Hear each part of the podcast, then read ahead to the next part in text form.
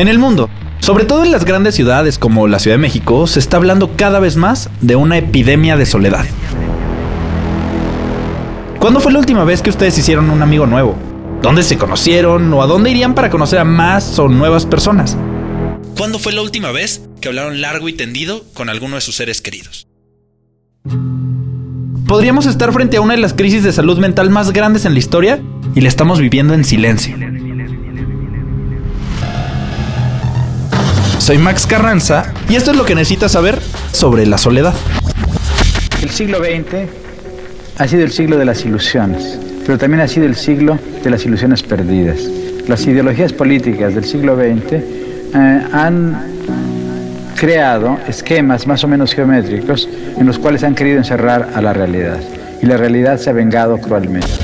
Si ustedes se han sentido solos, Irónicamente, no están solos. Un estudio mundial publicado en 2023 encontró que el 30% de las personas en el mundo se siente, o bueno, nos sentimos solos. en el estudio realizado por la agencia Gallup, Con la ayuda de Meta, le preguntaron a personas de 143 países diferentes incluido México, una simple pregunta. ¿Qué tan solo te sientes? Las respuestas, aunque en su mayoría positivas, también nos dieron una mirada preocupante a la epidemia de soledad que se asoma. 24% de las personas una de cada cuatro dijo que regularmente se sentía en soledad. Un 6% de los entrevistados dijo que se sentía solo todo el tiempo.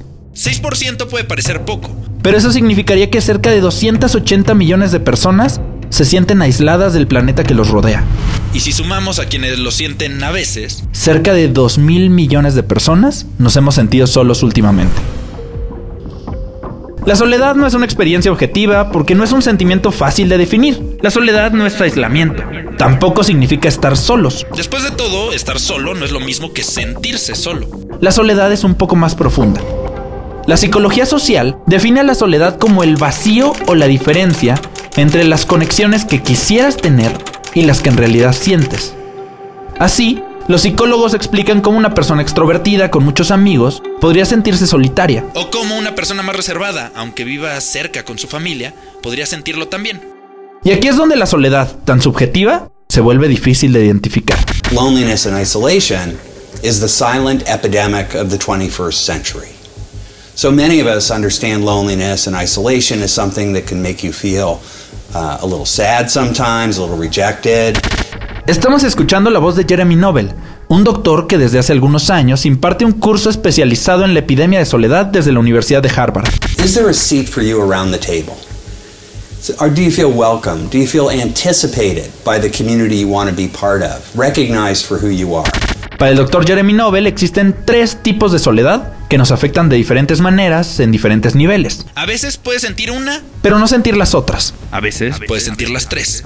La primera la llama soledad interpersonal. En ella explica el sentimiento de sentirse solo cuando no tienes una conexión cercana. ¿Tienes un amigo? ¿Tienes a alguien en tu vida a quien le puedas confiar tus problemas? La segunda la identifica como soledad existencial, En la que preguntas como el significado de tu vida el propósito de tus mañanas o la misión que tienes en este planeta. pueden afectar tu salud mental.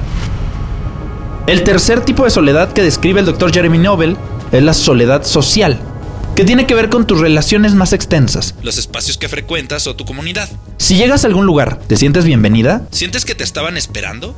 Para el doctor Nobel, estas preguntas son dificilísimas de responder, pues el sistema social que conocemos está programado para de una u otra manera excluirnos. It's very clear to us, and there are many programs that have been successful, that having an opportunity for intergenerational story making and story sh- sharing actually brings everyone together and provides a sense of belonging and community, even in groups that may previously not have had very much to do with each other. Ya decíamos que estar solos no significa sentirse solos. Pero desde hace algunos años, sobre todo en las grandes ciudades donde la vida es ajetreada, los horarios apretados, Y los compromisos pueden ser estresantes. el hecho de estar solo y sentirse solo comienzan a ir de la mano. En Japón han estudiado un fenómeno reciente llamado hikikomori.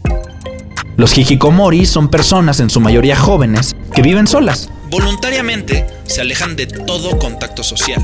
y no abandonan su departamento en meses.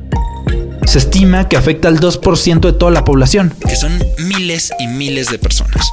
Eso se ha manifestado en una de las peores representaciones de la epidemia de soledad en el mundo. En Japón, muchos hikikomori se convierten en kodokushi, o muertes solitarias. un suceso cada vez más recurrente, donde las personas aisladas mueren solas en sus departamentos y pueden pasar días, semanas o meses sin que nadie se entere.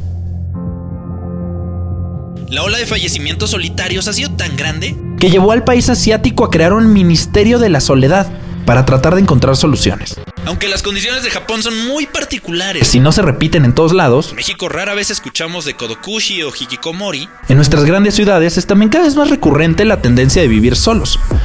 De acuerdo con datos del INEGI, en 12% de todas las casas de México vive una persona sola. Ese número así al aire no nos dice mucho de la realidad, incluso puede sonar pequeñito. pero ¿qué tal si te decimos que el 12% equivale a 4 millones de personas que viven solas? Aquí, en nuestro país. No es de gratis que se le haya bautizado como epidemia de soledad. Pues decirle epidemia, Refleja que este es un problema de salud. La soledad aunque no lo sepamos, nos afecta físicamente. So that's one reason we wanted to turn to brain imaging. And we were specifically interested in looking at activation in a series of brain regions that we call the social brain. estamos escuchando a neurocientíficos de la Universidad de Stanford, Que encontraron que el cerebro humano acostumbrado a sentirse seguro cuando estamos acompañados, percibe la soledad como si fuera una amenaza. Si te sientes solo, se encienden automáticamente los monitores de peligro en tu cabeza, liberando constantemente hormonas de estrés. En estado de alerta, sube tu presión sanguínea y tus niveles de azúcar. tu cuerpo entero literalmente se inflama.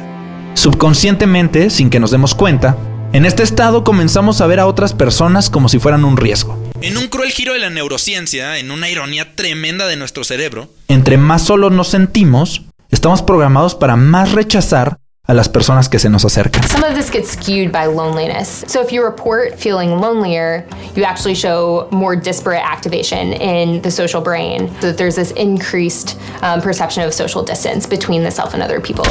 Además de los efectos en nuestro cerebro, se ha comprobado que la epidemia soledad está ligada a otras enfermedades conocidas, como infartos, obesidad, depresión, la aparición de Alzheimer o incluso la muerte prematura.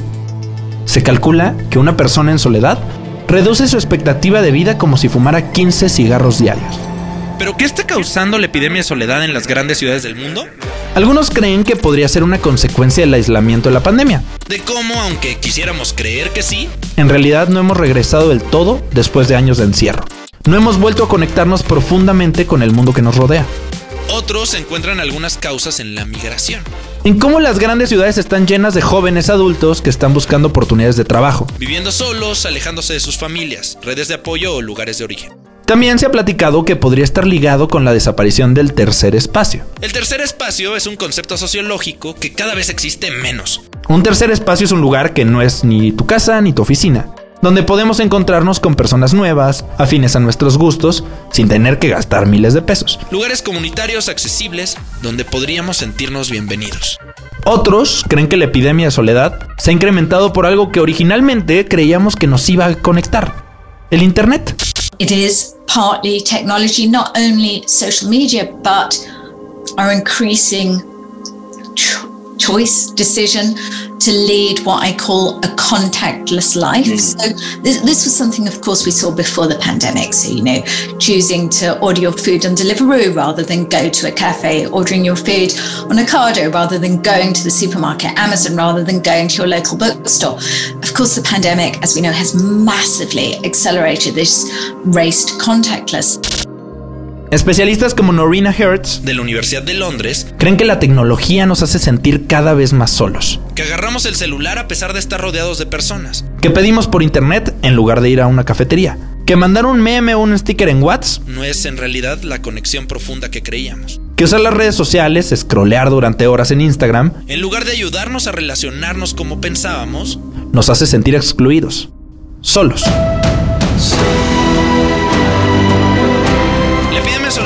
Rodea. y está afectando a las personas que conoces o a nosotros mismos.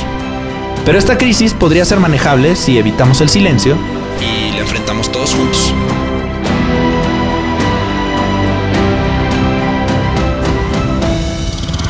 Esta es una producción de Sopitas Podcasts. El guion estuvo a cargo de Max Carranza, con el diseño de audio de Carlos el Santo Domínguez. Coordinación, José Antonio Martínez. Todo lo que necesitas saber lo encuentras en sopitas.com.